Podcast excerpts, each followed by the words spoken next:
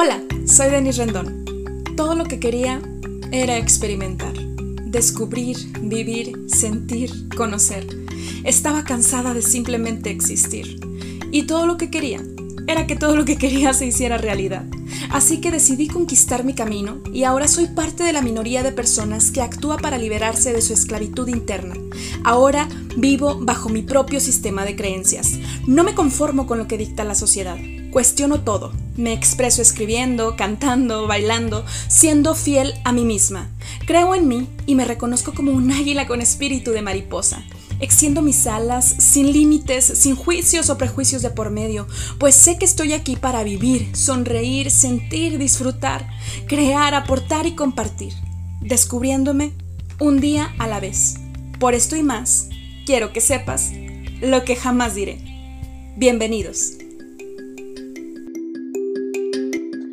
Hola, hola, ¿cómo están, querida audiencia de lo que jamás diré? Estoy muy contenta de traer con ustedes esta entrega, Contacto Cero.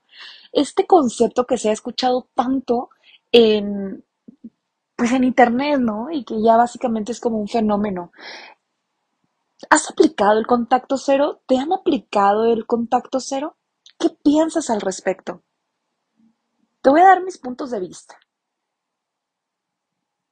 Y es lo que pienso yo como psicóloga y como mujer. Francamente, creo que hay dos momentos cruciales para aplicar el contacto cero. Número uno, Cuando te estás dando cuenta que ese casi algo o, que ese chavo o que esa, incluso pueden ser familiares, ¿eh? o sea, pueden ser familiares, amigos, etcétera, cuando no están mostrando el mismo interés en ti que tú, no están invirtiendo lo mismo que tú. Entonces, para tú tampoco desprotegerte y entregar todo de ti, pues aplicas el contacto cero en una respuesta no desde el ego, sino desde tu amor propio. Así también le das tiempo a la otra persona de que te extrañe de alguna manera. ¿Sí? Pero te he de decir algo. El segundo momento en el que yo considero que es mega, mega, mega, mega importante aplicar el contacto cero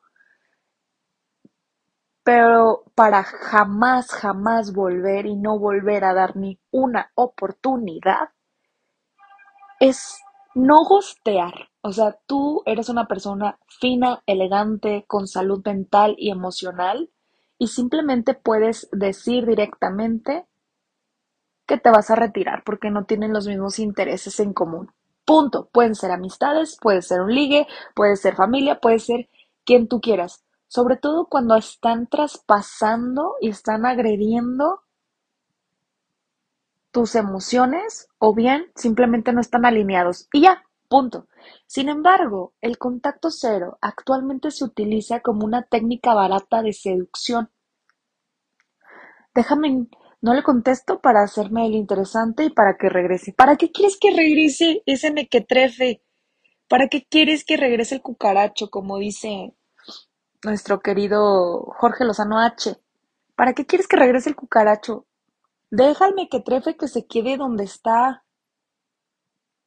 No lo vas a cambiar, no va a cambiar por ti. Métetelo en la cabeza, ponchate el globo.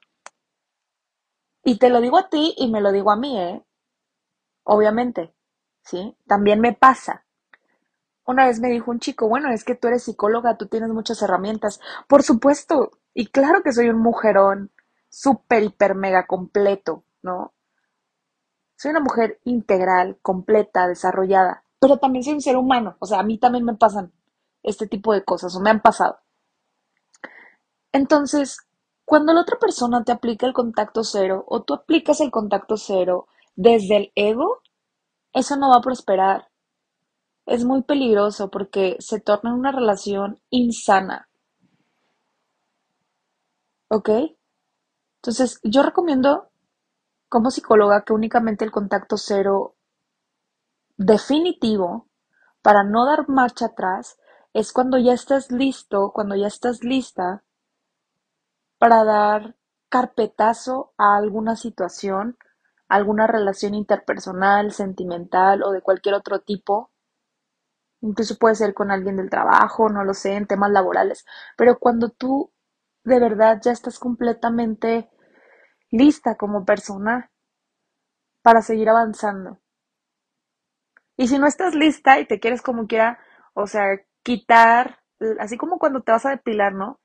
Quítate la cera de jalón, aunque te va a doler, pero va a ser más rápido, en lugar de que te estés torturando y te estés llenando de ansiedad. ¿Sí me explico?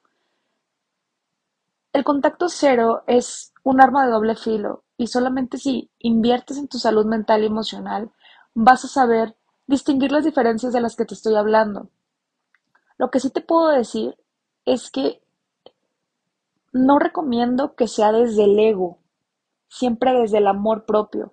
Pero si en este momento me vas a decir es que no tengo amor propio, bueno, pues si el ego es lo que te va a hacer que te salgas de una relación tóxica y que por eso tu orgullo te gane y hagas contacto cero, bueno, pues apaláncate tantito de ahí, ¿no? Pues recuerda que primero lo tienes que hacer por amor a ti mismo, por amor a ti mismo. Así que ya lo sabes. Y eso es todo por el día de hoy. Gracias por haberme escuchado hasta este momento. Espero que hayas disfrutado de este episodio y si te gustaría llevar al siguiente nivel tu proceso de transformación personal, entonces ve a grafodescúbrete.com y ahí puedes obtener todos los detalles de los servicios y promociones que tengo para ti.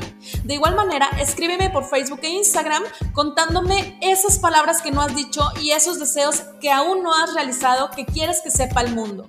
Yo, Denise Rendón, tu psicóloga y grafóloga, estaré encantada de leerte y expresarte en el siguiente episodio lo que jamás diré. Hasta luego.